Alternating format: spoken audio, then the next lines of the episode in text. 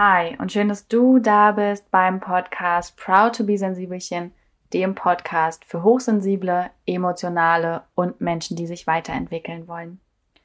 In der heutigen Folge habe ich wieder einen ganz wunderbaren Gast und zwar den Jules Ahoy. Jules oder auch Julian ist Musiker und Surfer und mit seiner Band Jules Ahoy and the Deep Sea Orchestra macht er ganz und gar herrliche Musik, die ich jedem ans Herz legen möchte.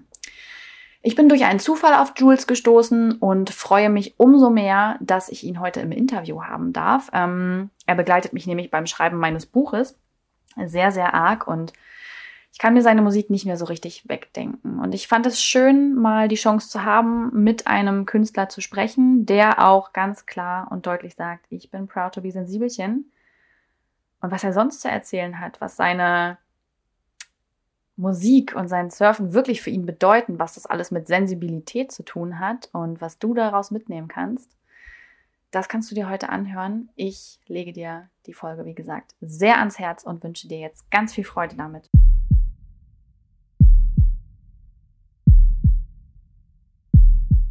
Der Sponsor der heutigen Folge ist übrigens wieder Akara Naturkosmetik.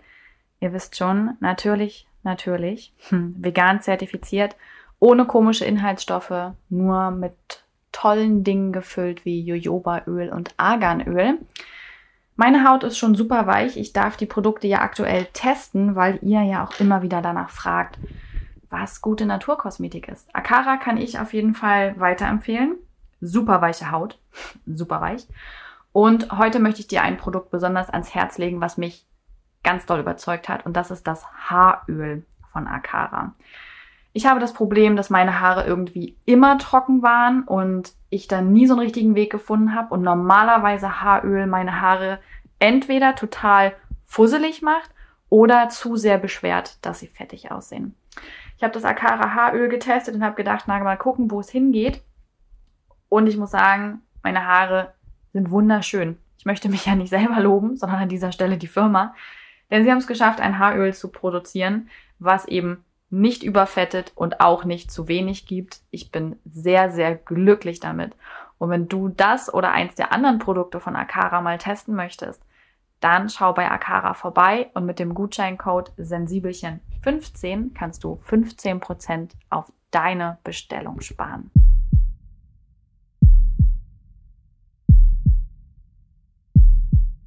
Hallo Jules und herzlich willkommen im Proud to be Sensibelchen Podcast. Ich freue mich sehr, dass du da bist und ich würde mich noch mehr freuen, wenn du dich einmal kurz vorstellst. Wer bist du und was machst du? Ja, hi Maria. Ähm, ich bin Jules Ahoy. Äh, ich bin Musiker und auch ein klein wenig Surfer. Ähm, ich reise so durch die Weltgeschichte, sammle Eindrücke, verpack die in Songs und äh, nehme dabei die ein oder andere Welle mit auf meinem Weg. Und ähm, ja, ich bin gespannt auf deine Fragen, die du mir stellen wirst jetzt. Ja, da bin ich auch ein bisschen gespannt drauf, weil ich finde es so lustig, wie das alles kam. Ich glaube, auf deine Musik bin ich damals aufmerksam geworden durch das äh, hier Fernweh äh, Collective. Die hatten dich in einem ihrer Magazine ah, ja. irgendwo auch nicht mal groß, so klein als Musikempfehlung drin. Und dann habe ich angefangen, das zu hören und jetzt schreibe ich aktuell ein Buch und da, ich weiß nicht warum, beruhigt mich das immer total und lässt mich so einen Hyperfokus fallen. Und oh. das hat eine Followerin auf Instagram gesehen und hat gesagt, oh, wie witzig, mit dem Jules habe ich gestern noch erzählt, soll ich euch mal bekannt machen. Und so kam es dazu, dass wir jetzt hier sitzen und das finde ich ist schon eine, eine schöne Geschichte. Ja. Und ähm, was mich interessiert, wenn wir jetzt mal ganz weit zurückspulen, wie fing das denn bei dir mit dem, jetzt überlege ich, womit fangen wir an, mit der Musik oder mit dem Surfen? Was kam zuerst, Musik oder Surfen? Ähm, Musik. Also ich mache Musik, seitdem ich äh, eigentlich denken kann, seitdem ich mhm. ganz, ganz klein bin. Bin ähm, also die erste Erinnerung oder das erste Foto, was es, glaube ich, so vor mir gibt, ist, wie ich auf dem Klo sitze mit einer kleinen Ukulele in der Hand das gibt es zum Glück nirgendwo im Internet, aber da müsste ich so ungefähr, ich glaube, da bin ich so fünf oder vielleicht vier, weiß ich nicht genau. Also Musik ist auf jeden Fall immer da. Ähm, ich wollte immer Schlagzeuger sein als Kind. Hm, ich habe immer, immer schon Genesis und Police gehört, weil mein Dad das immer gehört hat. Ich fand die, die Drums da so toll. Und dann irgendwann habe ich meine Eltern so lange genervt, bis sie äh, mich, nachdem ich drei Jahre lang Klavierunterricht äh, über mich ergehen lassen habe, äh, zum Schlagzeugunterricht äh, geschickt haben, ich dann auch mein eigenes Schlagzeug bekommen habe. Und damit fing es dann eigentlich an, dass ich angefangen habe, in Punkband zu trommeln, ganz viel. Und äh, also möglichst laut und schnell und alles äh, kaputt hauen, mach kaputt, was sich kaputt macht. Und ähm, von da bin ich dann äh, relativ schnell an die Gitarre auch gekommen, weil ich immer schon viele Melodien und Ideen in meinem Kopf habe und irgendwie ein Ventil dafür gesucht habe. Über einen kleinen Umweg über Hip-Hop. Das habe ich auch irgendwann nochmal äh, versucht und habe auch ein paar Alben okay. da veröffentlicht, witzigerweise. Aber anderes Thema. Ähm, genau, und ungefähr ähm, zu dem Zeitpunkt, wo ich angefangen habe, Gitarre zu spielen, ist jetzt ungefähr zwölf Jahre her, ähm, bin ich auch angefangen zu surfen. Das war so, es kam so ungefähr, ungefähr gleichzeitig und ähm, es hat mich irgendwie so gepackt, diese zwei Sachen. Also, dass ich mich zum einen musikalisch den Weg gefunden habe oder das Ventil gefunden habe, mich auszudrücken. Zum anderen ähm, das äh, Medium oder den Ort mehr als meinen Spielplatz entdeckt habe. Ähm, ab dem Zeitpunkt hat mein Leben echt irgendwie eine krasse Wendung genommen und seitdem äh, gehe ich da seit, ja, seit, seit fast elf Jahren all in, was Musik und Surfen angeht. Wie bist du damals genau zum Surfen gekommen? Warst du im Surfcamp und bist dadurch drauf gekommen oder eher durch Freunde? Erzähl äh, mal. Witzigerweise äh, war ich das erste Mal surfen in Dänemark im Herbst. Äh, es war sch absolut schweinekalt. Ähm, ich war da mit meiner damaligen Freundin, die hat in Kiel gewohnt und hatte Freunde, die uns irgendwie gesagt haben, dass da Wellen wären, haben uns dann so Plastikbretter einfach mitgegeben. Wir wussten beide nicht so richtig, wie was wir damit anfangen sollten. Schweige denn hatten irgendwelche Neoprenanzüge und haben uns da, ich glaube, ich weiß nicht mehr ganz genau, ob es ah, war es Herbst oder vielleicht war es auch Ostern, ich weiß nicht mehr ganz genau. Es war auf jeden Fall schweinekalt. Und wir haben uns da in äh, Boardshorts und äh, oberkörperfrei quasi, also ich, sie nicht, aber äh, ich, äh, in, in die Nordsee gestürzt und haben äh, das das erste Mal probiert. Und das ist wahrscheinlich auch eher, hat wahrscheinlich eher kläglich ausgesehen als irgendwie schön. Aber ähm, irgendwas hat da die Magie entfacht und den Zauber. Und äh, seitdem ähm, bin ich süchtig, könnte man sagen. Ja, ich habe nie einen Surfkurs gemacht. Also nie. Okay, ich wollte mich gerade fragen, so wie ging es denn dann weiter? Wie hast du dir Surfen beigebracht, Schrägstrich beibringen lassen? Ich verkürze das auf, wie hast du dir das beigebracht? Du warst, du warst nie mal Surfen. Komm, erzähl. Also das, das kann ich gar nicht glauben. Also ich war zwei, dreimal im Surfcamp. Ich kann immer noch nicht surfen. Ja, also ja, genau, und ich habe äh, ungefähr, ich bin ungefähr drei oder vier Jahre im Atlantik und in der Nordsee rumgedümpelt wie so eine Boje. Und wenn ich mal einen Surfkurs besucht hätte, hätte ich mir das wahrscheinlich sparen können. Aber ähm, nee, ich habe da wirklich auf eigene Faust immer wieder probiert und es hat so viel Spaß gemacht. Dazu muss man sagen, ich fahre schon ganz, ganz lange Skateboard, seitdem ich klein bin auch.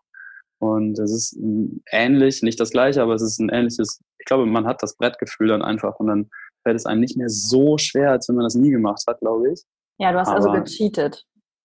Ich, was heißt gecheatet? ich habe einfach, ich habe äh, Vorarbeit geleistet, sagen wir so. Ja. Konnte ich ja nicht wissen, dass ich auch immer Surfer werde. Und so hast du irgendwann, irgendwann konntest du richtig surfen. Ich finde, also ich finde immer diesen Ausdruck so schwierig. Wann kann man eigentlich richtig surfen? Ja, das ähm, es aber auch nicht. Nein, das gibt's nicht, ne? Also eigentlich. Nein, das gibt's nicht. Man wird halt besser, so. Man, genau, man wird wie bei allen Dingen, wenn man es oft macht, dann wird man gut da drin irgendwann. Ich will überhaupt nicht sagen, dass ich ein guter Surfer bin. Es gibt so viele verschiedene Bedingungen und verschiedene Bretter, verschiedene Wellenarten. Ähm, ich, also ich surfe eigentlich nur Longboard. Das ist so eine bestimmte Art von Surfen. Es ist ein ganz, ganz langes Brett. Man tanzt eher mit dem, mit dem Meer. Also es ist immer so ein bisschen so, es hat immer sowas von einem Tanz mit den Wellen oder mit dem, mit dem Meer. Und äh, der sportliche Aspekt ist beim, also bei meiner Art von Surfen komplett hinten angestellt. Also ich mache das nicht, um irgendwie äh, dicke Arme zu bekommen, sondern weil ich es nicht anders kann, so, weil ich es weil einfach machen muss und getrieben bin, das zu tun. Mir ist das, glaube ich, mir ist da der ästhetische Anspruch, glaube ich, höher als der sportliche Aspekt. mhm. kann diese, diesen Leistungsdruck und Leistungsgesellschaft äh, bin ich kein Freund von und will das auch nicht in meinem Surfen widerspiegeln. Mhm. Du hast jetzt schon zweimal gesagt, einmal beim Gitarre spielen und auch beim Surfen, dass beides für dich ein Ventil ist. Ähm, für was ist das konkret ein Ventil? Also was macht das mit dir?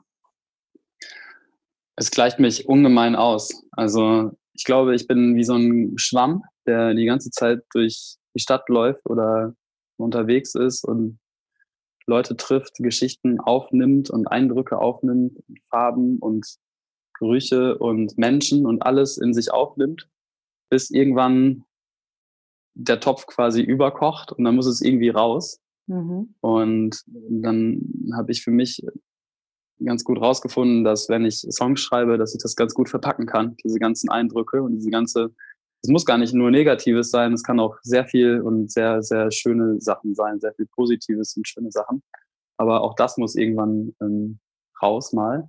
Mhm. Und ich habe da vor allen Dingen durch Songschreiben und aber auch durch die Zeit im Meer einen ganz guten Weg gefunden, das Blatt wieder leer zu radieren, was in mir drin ist und die ganze Zeit beschrieben wird. Ja. Hm. Würdest du sagen, dass du ein sensibler Mensch bist oder ein sensitiver Mensch? ja, also definitiv. Ich bin auf jeden Fall proud to be sensibelchen. Yay! Wie gut. Ja. Und ich stehe mir also, damit, glaube ich, auch oft.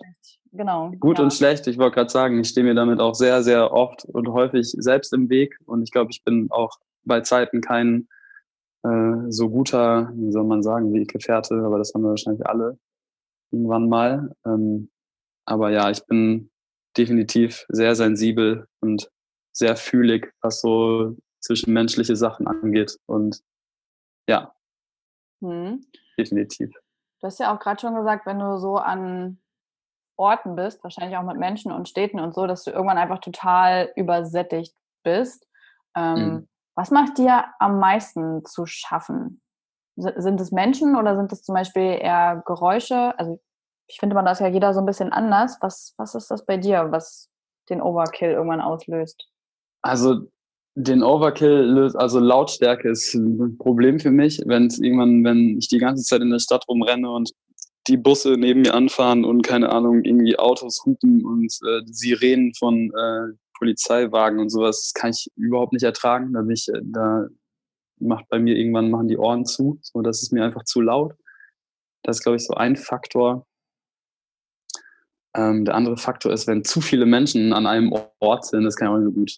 Das ist auch so ein bisschen so, boah, dann wird es mir irgendwie, äh, fühle mich irgendwie unwohl und dann muss ich immer kurz einmal irgendwie weggehen und einmal durchatmen, mich irgendwie mental an einen anderen Ort versetzen oder so. Mhm. Oder eben die Gitarre in die Hand nehmen und die Augen schließen und ein bisschen klimpern. Das hilft eben auch gut bei vielen solcher stressigen Situationen. Ja, es sind halt einfach zwei voll gute Ventile. Ähm, was hast du vorher gemacht? Also klar, Musik machst du jetzt schon super lang, aber vor dem Surfen, hast du vorher auch andere Sachen gehabt, irgendwie, wo du dachtest, das könnte vielleicht helfen, aber was nicht so gut geholfen hat? Zum Beispiel hast du mal Yoga gemacht oder so, ist ja immer der Klassiker. Ja, also ich mache auch relativ lange schon so ein bisschen Yoga, aber ich will mich nicht, äh, also da muss ich ganz ehrlich sein und also ich mache das ab und zu mal, aber ich äh, kack richtig ab da drin. aber ich, aber ich versuche es immer äh, ähm, viel und häufig und ähm, ja, aber ich habe so ein bisschen nicht die Ruhe dafür, glaube ich. Und bis ich so wirklich an den Punkt komme, wo ich das wirklich genießen kann und wo ich merke, das tut mir gut, mhm. da muss ich mich richtig hinsetzen, um äh, diesen Punkt zu erreichen, weil ich, so, also ich bin schon auch ein relativ äh, nervös, würde ich nicht sagen, aber ähm, ich bin schon so sehr, ich renne schon viel durch die Gegend die ganze Zeit und mache viele Sachen auf einmal. Das heißt, du bist auf der einen Seite sehr sensitiv, was so deine Umgebung angeht, ähm, sei mhm. das Menschen oder Geräusche. Und auf der anderen Seite bist du aber schon jemand wahrscheinlich auch, der diese Grenzen und das Adrenalin und das Pushen sucht. Hm, ja, auf jeden, also auf jeden Fall. Also ja. doch würde ich auf jeden Fall sagen, dass ich das brauche auch ein ein Stück weit, dass ich immer so am Lodern gehalten werden muss. Und dann wird, sonst wird mir relativ schnell langweilig. Mhm.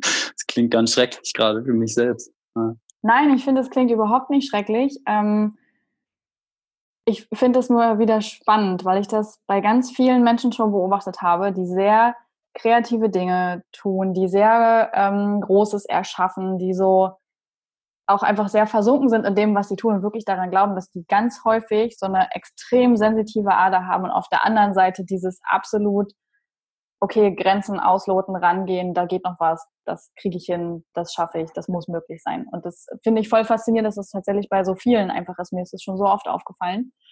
Ähm, wann, ja. also wann kam denn für dich der Punkt, wo du beides vereint hast? Also beide Ventile so ein bisschen zu einem gemacht hast. Du meinst Musik und Surfen? Ja, genau. Nicht Yoga. Ähm, nicht Yoga. Ja, Yoga wäre auch noch ein, ja. Nee, ich, ich weiß gar nicht, ob man da so einen Zeitpunkt festlegen kann. Also ich, ich glaube, dass also mich dieses ganze, dieser ganze Surf, diese ganze Surfwelt einfach sehr am Anfang zumindest sehr beeindruckt hat weil es so ein krasses Gegenteil zu dem, zu der Welt war, in der ich aufgewachsen bin. Also dieses gesellschaftlich vorgeschriebene, okay, du gehst zur Schule, du machst deine Ausbildung, dann ähm, arbeitest du, äh, kaufst dir einen Hund, suchst dir eine Frau bei der Landjugend und Landjugendparty und dann baust du ein Haus und äh, das war's. Klappe zu. Das ist so der Konsens, der so keine Ahnung, in den Dörfern herrscht, würde ich, glaube ich, behaupten, immer noch. Ja. Und ich komme halt absolut vom Dorf. Also ich bin halt so ein richtiges Dorfkind eigentlich. Und äh, diese Surfwelt hat so einen ganz anderen, ähm, so eine ganz andere Welt, so eine ganz, so eine Tür aufgestoßen, so eine Welt, wo dieser, dieser Gesellschaftszwang oder dieser Druck eigentlich überhaupt gar nicht real war, sondern auf einmal habe ich Leute kennengelernt, die 20 Jahre lang in ihrem VW-Bus äh, gewohnt haben oder äh, drei Freundinnen gleichzeitig und alle haben am Strand gesessen und dem zugeguckt, wie er irgendwie Fische fängt. Oder ja, also und so, oder so, keine Ahnung, Menschen, die in, in Portugal in Höhlen wohnen, aber in keinster Weise hinter, hinter äh, zurückgeblieben sind, sondern total nette, offene, super kluge Menschen, die einfach einen Scheiß geben auf die Gesellschaft und einfach sagen so, hey, wir können es einfach auch anders.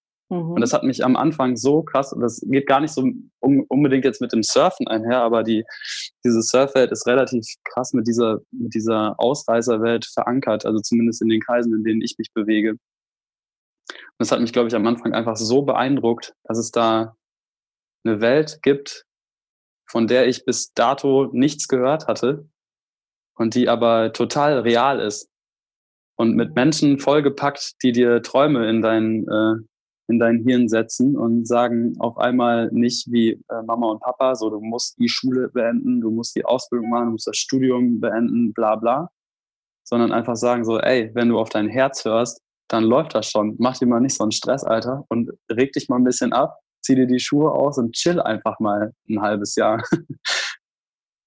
Und das hat mich sehr beeindruckt. Und das hat, glaube ich, so zusammengeführt, dass ich das unbedingt oder ab dem Zeitpunkt, ab, ab dem ich wusste, wo, dass es diese, dass es diese Welt überhaupt gibt, habe ich das nicht mehr von mir losbekommen. Das hat mich mhm. so beeindruckt, einfach. Ähm, hast du auch vorher schon darüber nachgedacht, Musik wirklich voranzutreiben und zu deinem Beruf zu machen? Oder kam das dann erst mit dem Zeitpunkt, wo du mit dem Surfen angefangen hast und diese ganz andere Welt kennengelernt hast?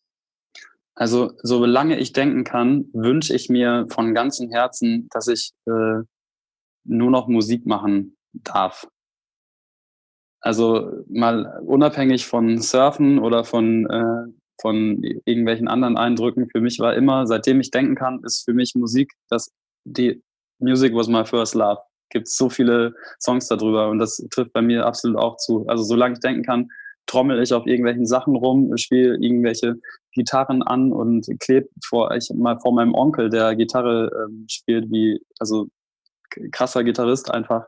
Da habe ich als Kind schon einfach mit großen Augen vor dem gesessen und habe einfach nicht gecheckt, wie man einfach sowas, äh, so äh, Tonwelten erschaffen kann mit so einem Stück Holz. Und das für mich ist das war das immer schon die Nummer eins und es wird auch immer die Nummer eins bleiben. Mhm. Und der, dass ich damit, also ich habe mir nie vorgenommen, dass es mein Beruf wird. Und ich habe mir immer gewünscht, dass ich das einfach irgendwann, dass ich nichts anderes mehr machen muss. Und dass ich die Möglichkeit habe, nur das machen zu dürfen. Wie alt warst du damals, als du so zum, zu der ganzen Surf Nation gekommen bist? Äh, ungefähr 17, glaube ich. 16, ja, 17 so. Krass, also auch so voll das Alter, wo man dann schaut, ähm, okay, was, was, was will ich eigentlich überhaupt jetzt hier gerade anfangen mit diesem genau. Leben, vor dem ich auf einmal stehe. Genau. Gestern musste ich ja. noch Zeit sagen, wenn ich irgendwo hin wollte.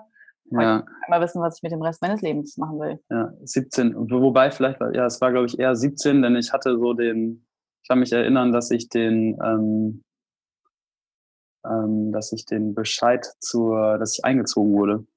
So, wir wurden ja damals noch eingezogen, wir Jungs. Stimmt. Stimmt. Ja, wir mussten ja noch zur Bundeswehr beziehungsweise verweigern und dann den Zivildienst machen. Und das war so ungefähr, ging das so äh, mit dem einher. Ja. Dass ich dann äh, auf einmal zu so einem Verein gehen musste, wo ich mein das Leben zumindest davor einfach so krass gegen rebelliert habe. Und dann saß ich da vor irgendeinem so Idioten mit äh, Wappen auf der Brust und zehn Deutschlandfahren im Hintergrund und musste dem erzählen, warum ich nicht in seinen Scheißverein eintreten möchte. Und das hat wahrscheinlich ja. auch geklappt. Ich kann mir jetzt nicht wirklich vorstellen, dass du dann bei der Bundeswehr warst. Nee, ich war nicht bei der Bundeswehr und ich hoffe, da muss ich auch niemals wieder hin. Nee, es hat auf jeden Fall, die Verweigerung hat äh, da ganz gut funktioniert. Ja. ja. Und wie ging dein Leben dann so weiter? Also du hattest sowieso die Musik an deiner Seite und du hattest dann das Surfen auch für dich so ein bisschen gefunden. Ähm, wie war das zum Beispiel für deine Eltern, dass du irgendwann wahrscheinlich ja da standest und gesagt hast, so, nee, also ich möchte jetzt hier nicht die Ausbildung machen oder das Studium und ja. ich würde eigentlich gern surfen gehen. Wie, wie, wie war das so? Äh, ja, ich habe, also ich glaube, es war so lange alles cool, Mm, bis ich habe meine Ausbildung tatsächlich davor beendet. Also ich habe eine Ausbildung abgeschlossen. Mhm. Das war so äh, der Move, den ich unbedingt äh, meinen Eltern geschuldet habe. und dann fing das alles so an. Und äh, ich glaube, so ich bin dann nach Kiel gezogen. Also das war ist dann von meiner von meinem Heimatort so 400 Kilometer entfernt. Das war schon so der erste Move, wo meine Eltern glaube ich so dachten so, oh, was passiert da? Irgendwas irgendwas passiert, was äh, seltsam ist. Und dann ein Jahr später oder anderthalb Jahre später habe ich den mein Around the World Ticket auf den Tisch geknallt und war dann zwei Jahre auf Weltreise. Und ich glaube, als ich dann wieder kam, da ähm, war so ein bisschen das Bild des, äh, wie soll ich sagen, ehrenwerten Sohnes äh, hat, hat dann zwei, drei Kratzer bekommen, mhm. als ich mit langen Haaren und Dreadlocks äh, wieder vor der Tür stand. Also so richtig, wie man sich das vorstellt. ja. Und ähm, wie finden Sie das heute so? Äh, ja, also meine, ähm, meine Mom äh, hat da äh, mittlerweile die Meinung ein bisschen geändert, glaube ich, und ist mein, mein äh, ich würde jetzt fast behaupten, mein größter Fan mittlerweile. Kommt immer gerne zu den Konzerten und ähm, ich glaube, sie ist auch stolz. Ja. Mhm. Okay, also nochmal ein gutes Ende genommen. Ähm, ja. Ja. Bis, bis jetzt, sagen wir mal. ja. Ähm, du hast gerade gesagt, du warst dann auf Weltreise. Wie war das für dich ähm, mit so wechselnden Orten und vielen Menschen, aber dafür natürlich der Freiheit immer zu entscheiden, wo man sein will? Das hat dich ja, wäre jetzt auch eine Fangfrage, wahrscheinlich sehr, sehr stark geprägt. Was würdest du sagen, waren so die großen, größten Erfahrungen, die du daraus so mitgenommen hast? Also die, ich glaube, eine der besten Erfahrungen war, dass ich gemerkt habe, ähm, dass man auch mit wirklich quasi null Cent in der Tasche immer noch irgendwo unterkommt und auch wenn man mal auf einer Parkbank pennen muss oder Containern gehen muss, das Leben ist nicht vorbei. Es geht immer irgendwie weiter und äh, das ist, glaube ich, so die, die beste Erfahrung, die ich da gemacht habe. Die wichtigste vor allen Dingen, weil seitdem sind jetzt natürlich ein paar Jährchen ins Land gegangen, aber nichtsdestotrotz ist Musik immer noch kein leicht verdientes Geld, das muss man einfach so sagen. Und da gibt es echt Durststrecken, die nicht einfach zu überbrücken sind. Und das sollte sich jeder hier hinter die Ohren schreiben, der das hört und vielleicht denselben Traum hat. Man muss schon zwischendurch echt kämpfen. Mhm. Und aber genau diese Erfahrung mit der Weltreise und dass ich da eben, ähm, ja, also ich kann mich erinnern, ich habe einmal auf, einem, auf einer Parkbank in der Nähe von so einem Friedhof gepennt, weil ich kein, ich habe nichts, ich hatte keine Kohle mehr, kein Hostel gefunden, nichts zu essen mit knurrenden Magen. Und äh, als ich morgens aufgewacht bin, stand eine etwas ältere Frau vor mir, die gefragt hat, ob ich nicht Lust hätte, zu ihr frühstücken zu kommen. Die hatte dann einen Kontakt zu einer Pizzeria, wo ich dann einen Tag später angefangen bin als Pizzabäcker.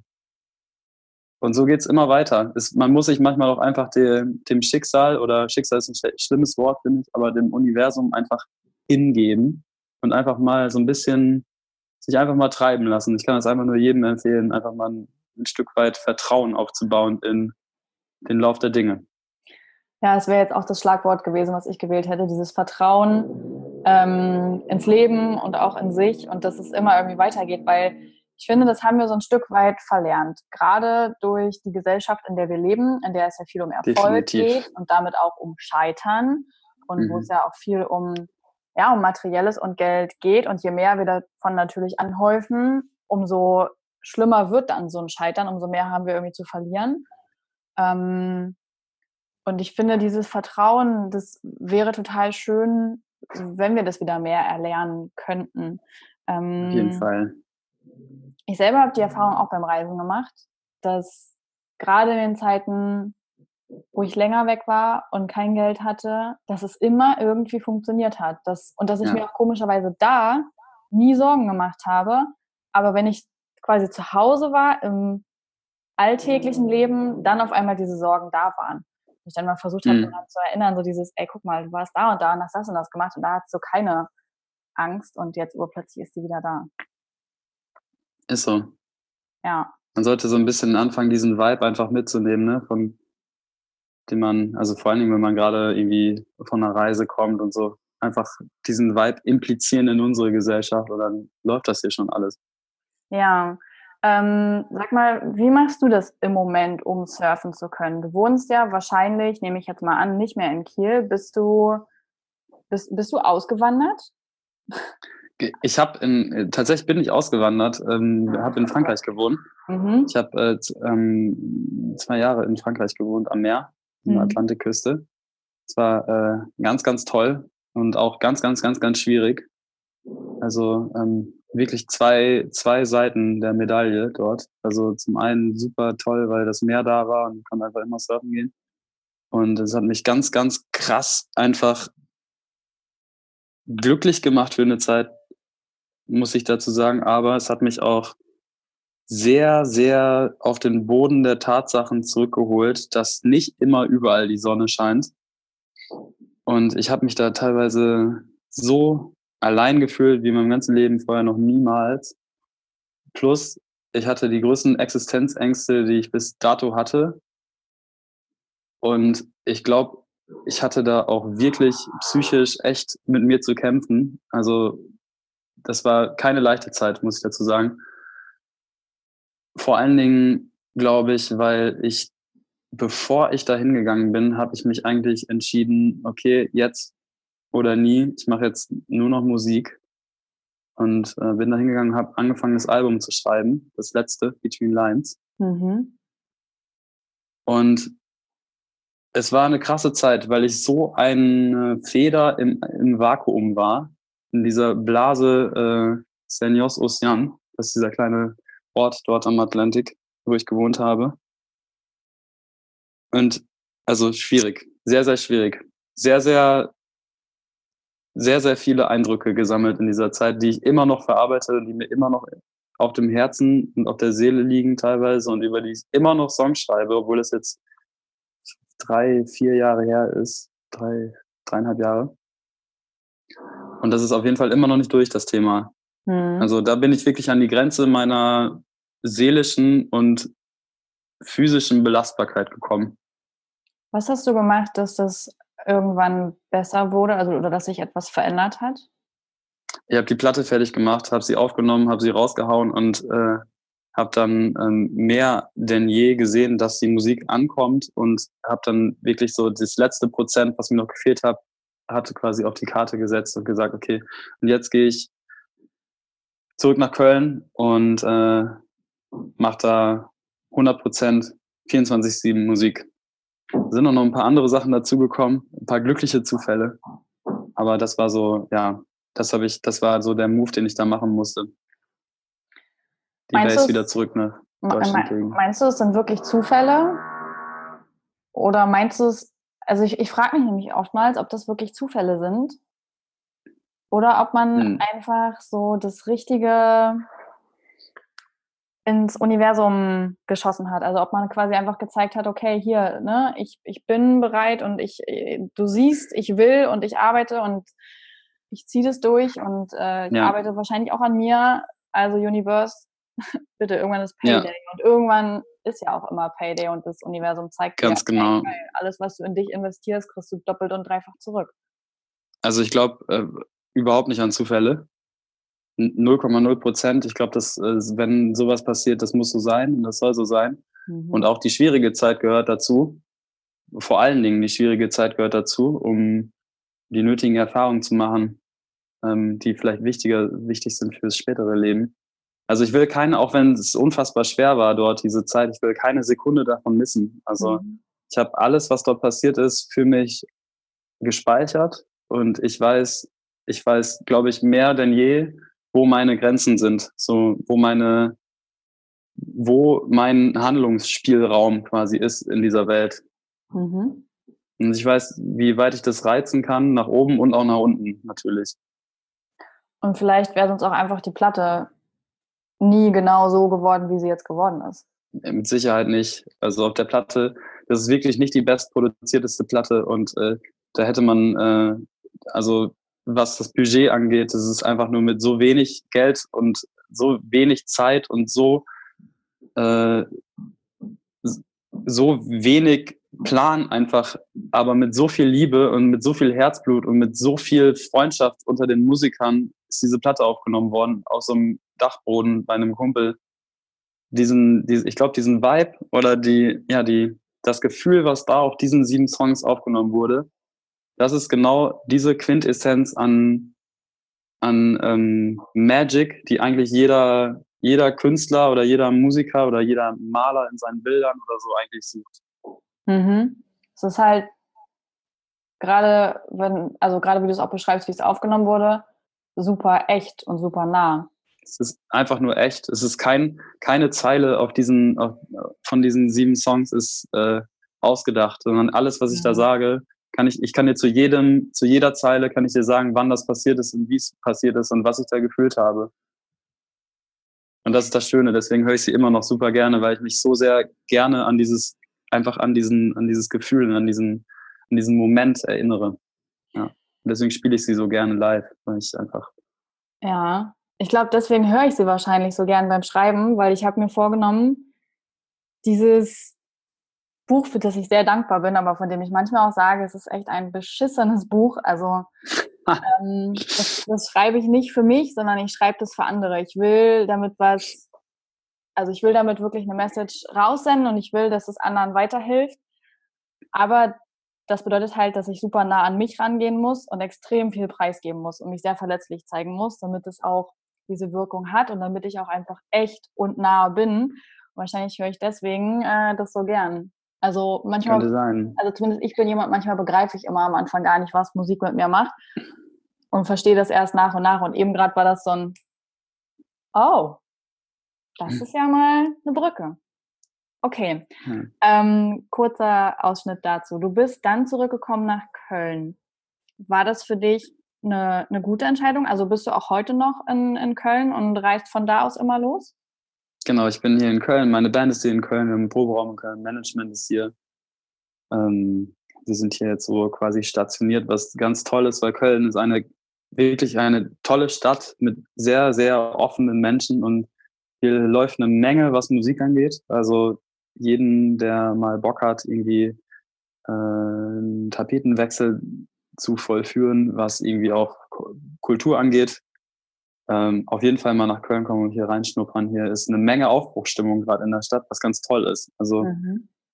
es macht sehr, sehr viel Spaß, äh, zu diesem jetzigen Zeitpunkt hier in Köln Musiker zu sein, denn es gibt einfach ganz tolle Bands hier und äh, viele sind davon untereinander befreundet. Das ist das Schönste irgendwie, dass wir, man sich so gegenseitig irgendwie den Ball auch ein bisschen zuspielt und hier mal Werbung macht für die Band oder dann mal da auf dem Konzert auf der Gästeliste steht und so. Und das ist, macht super Bock. Also ist, Köln ist eine tolle Stadt für Künstler und für frei, für, für frei und Andersdenkende, würde ich sagen.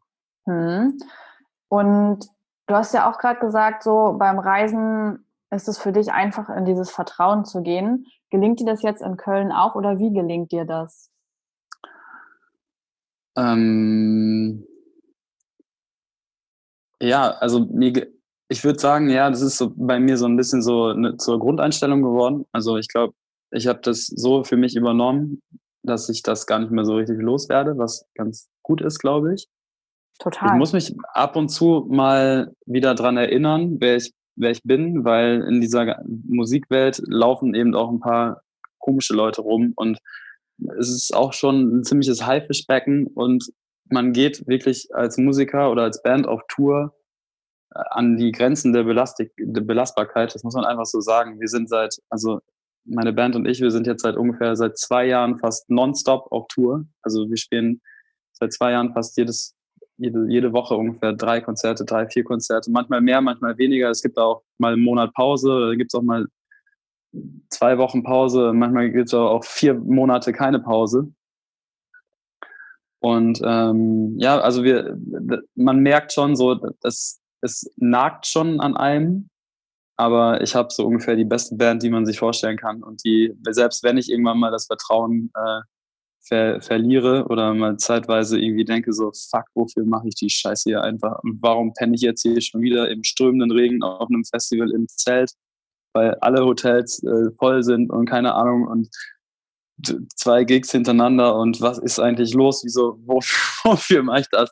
Und dann stehe ich am nächsten Tag auf der Bühne und dann weiß ich, genau dafür mache ich das. Wenn ich da runter gucke und den Leuten diese Strahlen in den Augen ansehe und merke, dass sie einfach jedes äh, Wort von dem, was ich singe, verstehe oder einfach, oder es auch einfach nur fühlen und keine Ahnung, einfach eine gute Zeit haben, dann äh, ist mir das auf, dann ist mir das auf jeden Fall schon wieder äh, die Mühe wert. Hm.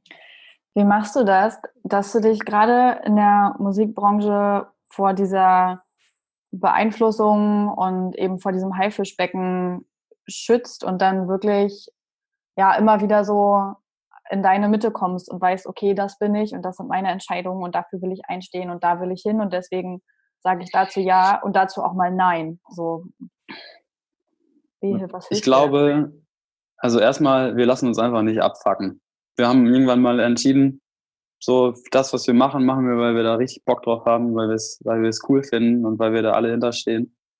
Und ähm, da hat uns einfach keiner reinzureden, so, das ist unser Ding.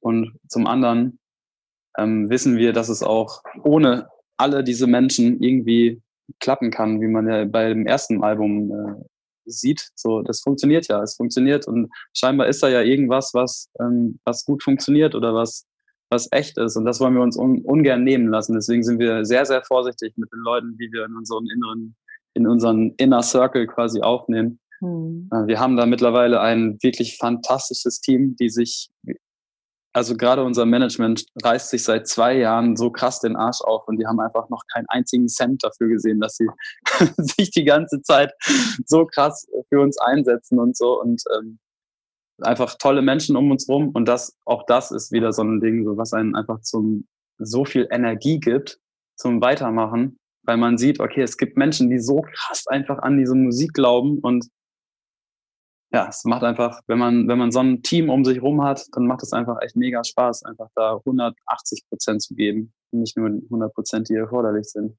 Hm. Wann surfst du im Moment zwischendurch?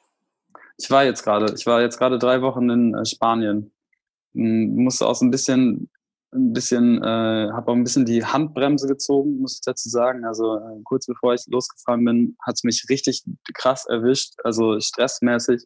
Mhm. und äh, auch krankheitsbedingt irgendwie eine Mittelohrentzündung bekommen. Super fertig einfach von, keine Ahnung, wie viel, 20 Konzerten in a row einfach durch, so. Und äh, musste so ein bisschen die Handbremse ziehen, hat mir aber sehr, sehr gut getan, jetzt einfach mal ein bisschen äh, rauszukommen und war wirklich drei Wochen einfach, war jeden Tag surfen. Es war so toll, gerade zum Ende hin hatten wir so toll. Richtig, richtig, richtig schön. Ja, hat auf jeden Fall den Akku um einiges wieder aufgeladen. Ja, den Akku aufgeladen. Erzähl mal, was sind denn jetzt so, was steht denn zukünftig aktuell bei dir an? Boah, Menge. Also, ähm, wie gesagt, live gibt es uns jetzt erstmal äh, wahrscheinlich eine Zeit lang nicht.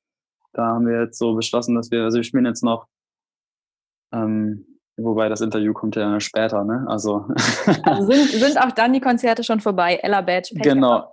Dann sind die Konzerte vorbei. Also das letzte Konzert ist CO Pop jetzt ähm, in Köln, ein ganz wichtiges äh, Festival ein ganz tolles Festival auch in der ganzen Stadt.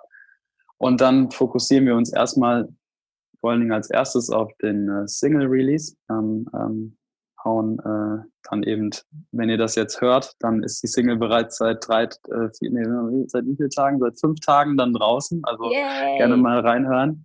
Sie heißt Echoes und ähm, thematisiert so ein bisschen genau das, was ich gerade erzählt habe, eigentlich diese ähm, diese vergangenen, dass ich immer noch nicht loskomme von diesen ganzen ähm, Geschichten und dass es einfach so allgegenwärtig ist, diese ganzen Stories, die da um mich um und mit mir passieren.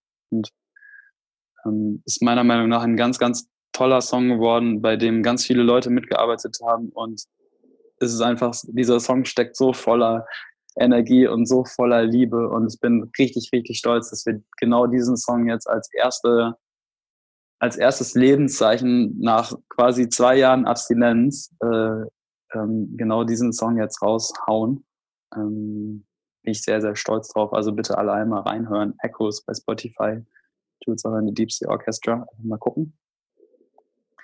Und genau, aber für so ein Release ist eben auch eine Menge zu tun. So, man muss so die ganze Social Media Kampagnen und so. Und das ist, das mache ich alles selbst. Also ich mache auch alles an Design quasi mit einem Kumpel zusammen teilweise, aber ich mache eigentlich alles selbst. Alles geht über meinen Schreibtisch. Das ganze Social Media, Instagram, Facebook. Und da ist eben eine Menge zu tun, wenn man den Leuten Bescheid sagen möchte, dass man neue Musik hat und doch bitte auch, dass alle hören dann muss man äh, ein bisschen die Werbetrommel rühren. Und äh, ich denke, da werde ich wohl noch das ein oder andere Interview führen müssen, schätze ich mal. Mhm. Hoffe ich auch, ja.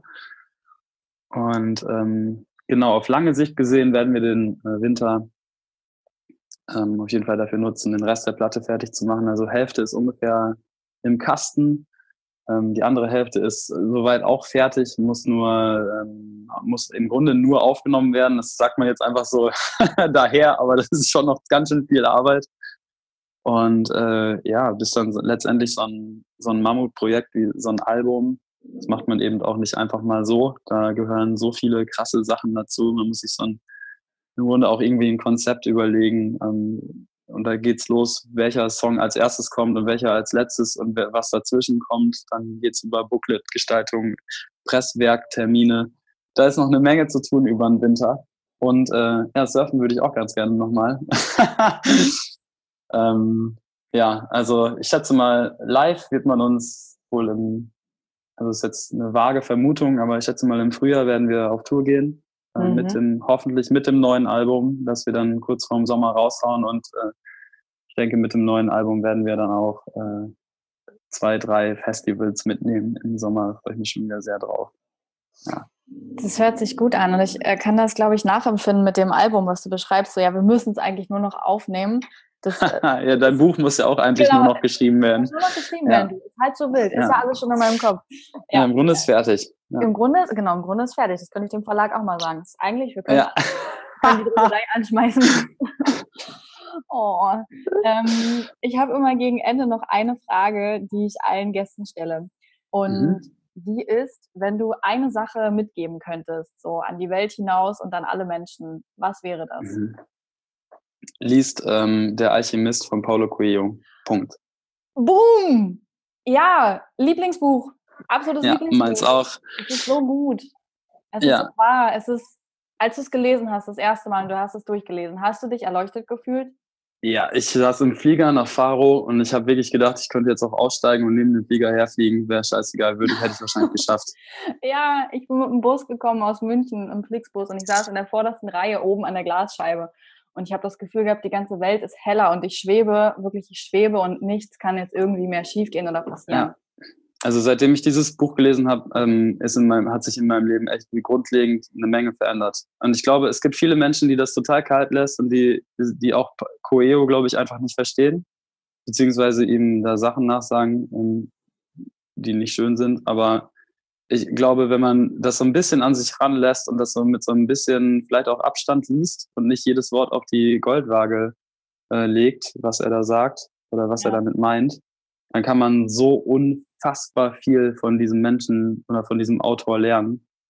Und ich wirklich lege es einfach nur jeden, jeden da draußen ans Herz, dieses vielleicht mit dem Buch anzufangen, denn ich, meiner Meinung nach ist es das einfachste oder am besten zu verstehen, verstehendste Buch von Coeo, aber da gibt es noch eine Menge mehr. Und ähm, ja, also liest einfach der Alchemist. Ich glaube, wenn das jeder Mensch auf der Welt einfach lesen würde, dann hätten wir keine Probleme mehr. Ja, das Oder ist, wenig. Das ist Weniger zumindest. Eine wirklich schöne Message. Ähm, und sag mal, wenn jetzt Menschen sich fragen, und das fragen sie sich bestimmt, wo sie dich denn finden oder euch finden, ähm, was, was, was kannst du darauf antworten? Instagram? Genau, wir sind auf den gängigen Plattformen äh, dieser Internet- äh, vertreten. Also bei Instagram heißen wir Jules Ahoy Music, bei Spotify Jules Ahoy and the Deep Sea Orchestra. Genauso heißen wir bei Facebook. Und ähm, wir haben auch eine Website, ähm, die findet ihr, indem ihr www.julesahoy.com eingebt. Und ansonsten sucht auf iTunes, bei Amazon, YouTube ähm, nach Jules Ahoy, dann müsstet ihr normalerweise alles finden. Sehr und lasst mir gerne eine Nachricht oder einen Kommentar oder was auch immer, ein Herzchen da ähm, wie gesagt, es geht alles über meinen Schreibtisch und ich freue mich jedes Mal ungemein, wenn mir jemand äh, etwas zu der Musik oder zu, zu irgendwas schreibt. Und äh, es hilft auf jeden Fall beim Weitermachen. Ja, es ist ja sonst auch so eine Einbahnstraße, ne? Ich meine, man, also klar, du singst in dieses Mikro und man weiß ja gar nicht richtig, kommt es jetzt wirklich an oder was verbinden die Menschen ja. damit? Und das ist ein schönes Gefühl, wenn man die Nachrichten bekommt. Ich packe das auf jeden, Fall. Fall alles mit in die Show Notes rein. Und eine letzte Frage habe ich noch. Es tut mir leid, ich weiß, ja. ich habe schon gesagt, das war die letzte, aber ich habe da noch eine andere letzte. Kannst du mir auch noch ganz viele mehr letzte Fragen stellen, wenn du möchtest. mir ist auch gerade aufgefallen, eigentlich hätte ich die Frage eher am Anfang stellen sollen, denn wie ist denn eigentlich der Bandname entstanden? Also ich finde ihn mega schön, aber das habe ich mich auch gerade zum ersten Mal gefragt. Wie seid ihr darauf gekommen? Äh, das werden wir so häufig gefragt und eigentlich ist es, also es ist eigentlich ein, ähm, ein Kunstname, sage ich jetzt mhm. mal so. Es ist, also klar, ich, ich heiße mit bürgerlichen Namen heiße ich Julian, also äh, Jules ist so, hat sich irgendwann so eingebürgert, finde den Spitznamen nicht mal geil, aber es ist halt irgendwie so, kennen halt einfach viele oder kannten damals viele Leute und ähm, Ahoy kommt so ein bisschen von der Zeit aus, aus ähm, Kiel und aus, äh, aus Dänemark und ich finde es immer schön, wenn sich m, Menschen mit Ahoy begrüßen. Ich fand es immer hatte immer noch so ein bisschen, es hatte so ein bisschen Charme von ähm, Weltoffenheit und ähm, gereist, sagt man Gereistheit, weit Gereistheit. Hm, ja, ich beende das Wort jetzt einfach, ja. Genau, von weit Gereistheit hatte es etwas. und ähm, das, ich finde, Jules Ahoy klingt irgendwie schön. Und dann habe ich mich so angefangen zu nennen und das ist dann so weitergegangen und das Deep Sea Orchestra ist so ein bisschen daraus entstanden, dass ich den ursprünglichen Plan hatte, eigentlich keine feste Band zu haben, sondern in Tech, also in ganz Deutschland verschiedene Musiker, mit denen ich jedes Mal, wenn ich in einer anderen Stadt, also einen kleinen Kern natürlich, aber wenn ich jedes Mal in einer anderen Stadt bin, immer das Setup der Band quasi anders äh, zu haben. Also mal ein Kontrabass, mal ein Bläsersatz, mal ein Cello. Mhm. So, das war eigentlich der ursprüngliche Plan. Und habe ich gedacht, okay, man könnte das als Orchester quasi verpacken, was aber jedes Mal, was so ein bisschen so ein wabernder Kern ist. Also man weiß immer nie so richtig, was so passiert. Und ein bisschen so ist es geworden. Also wir haben eine Cellistin dabei, eine ganz tolle Cellistin, die ab und zu mal äh, mitkommt. Wir haben einen Kontrabassisten, der ab und zu mal mitspielt. Und äh, aber ich, mir ist relativ schnell äh, klar geworden, dass das halt absolut nicht umsetzbar ist, weil die Proben will kein Mensch machen. Also irgendwie, da will ich ja nur noch um, um, um, durch die Gegend fahren und dann proben. Und äh, der Name Deep Sea Orchestra ist ein bisschen so, dass ich ähm, den Menschen mit dem Namen eigentlich schon auf den Weg gebe, dass eben die Musik nicht nur äh, Surfkram ist, was uns relativ häufig nachgesagt wird, was allerdings überhaupt nicht stimmt und was von ähm, Unwissenheit zeugt, meiner Meinung nach. Wenn man sich mit den Texten auseinandersetzt und mit der Musik, dann steckt da ganz, ganz viel mehr drin, als nur ich hänge am Strand rum und äh, lass mir die Sonne auf dem Po scheinen. Und trink Pina Colada. Und trink Pina Colada, Drinks are free. Ähm, sondern Deep Sea, weil es noch ganz, ganz viel mehr unter der Oberfläche gibt und was vielleicht am Anfang nicht offensichtlich ist, aber wenn man sich befasst mit der Band, so ist es bei ganz, ganz vielen Bands, dann kommt da erst der wirkliche, die wirkliche Quintessenz zum Vorschein und das lege ich jedem nahe, das mal mit unserer Band zu tun. Und ja, würde ich mich zumindest freuen. Also ich lege das auch jedem nahe. Ähm, ich habe mich ja schon einmal dafür ausgesprochen, dass ihr das auch alle anhören müsst und solltet. Wie gesagt, ich äh, schreibe die meiste Zeit mein Buch dazu und ähm, das ist ja so toll. Ja, ich finde, du was meinst, wie dankbar ich dir bin. Also das, das ist total hilfreich und gut und ich finde den Namen toll. auch sehr passend so von meinem Eindruck, weil jeder hat ja irgendwie dann auch einen subjektiv anderen Eindruck von der Musik. Und ich habe mir das auch immer vorgestellt, ähm, ja, wie so ein, wie so ein mummeliger Surfer, so mit Bart und so halt auch am Meer sitzt und keine Ahnung, also wenn ich ein Bild vor Augen hätte und das Orchester halt unter Wasser sitzt, ne? So und das halt mhm. halt alles so ein bisschen in dunkelblau ist. Immer die Verbindung, ja. die ich dazu im Kopf habe. Ähm, also ich stimme dir zu, es sollte jeder reinhören und ich danke dir ganz, ganz doll für deine Zeit oh. und für deine äh, Ehrlichkeit. Dafür nicht. Ja. Das echt super. Danke, dass ich, dass ich ähm, zwei, drei Sätze sagen durfte bei dir, Maria.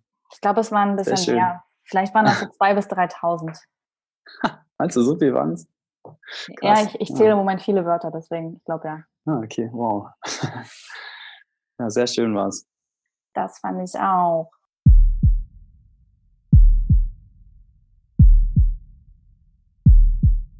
Jules sagt also, Surfen und Musik sind sein Ausgleich, sein Pendel zum ja, zu Menschen, zu Stress, zum Alltag und deswegen würde ich dir in der heutigen Folge gern mal so einen Impuls mitgeben, der mir gerade kam, nämlich die Frage an dich, für dich, was ist denn dein Ausgleich? Was ist dein Ventil? Womit schaffst du dir den Raum, das alles mal rauszulassen? Also nicht nur zu sagen, ja, ich bin sensibel und ich komme gut damit klar und ich sehe das positiv, sondern was hilft dir dabei, das positiv zu sehen? Wie schaffst du das? Was ist dein Ausgleich? Vielleicht bringt dich die Frage ja heute weiter. Wenn nicht, kannst du sie einfach hier liegen lassen. Und ich wünsche dir in jedem Fall einen wunderschönen Tag oder Abend.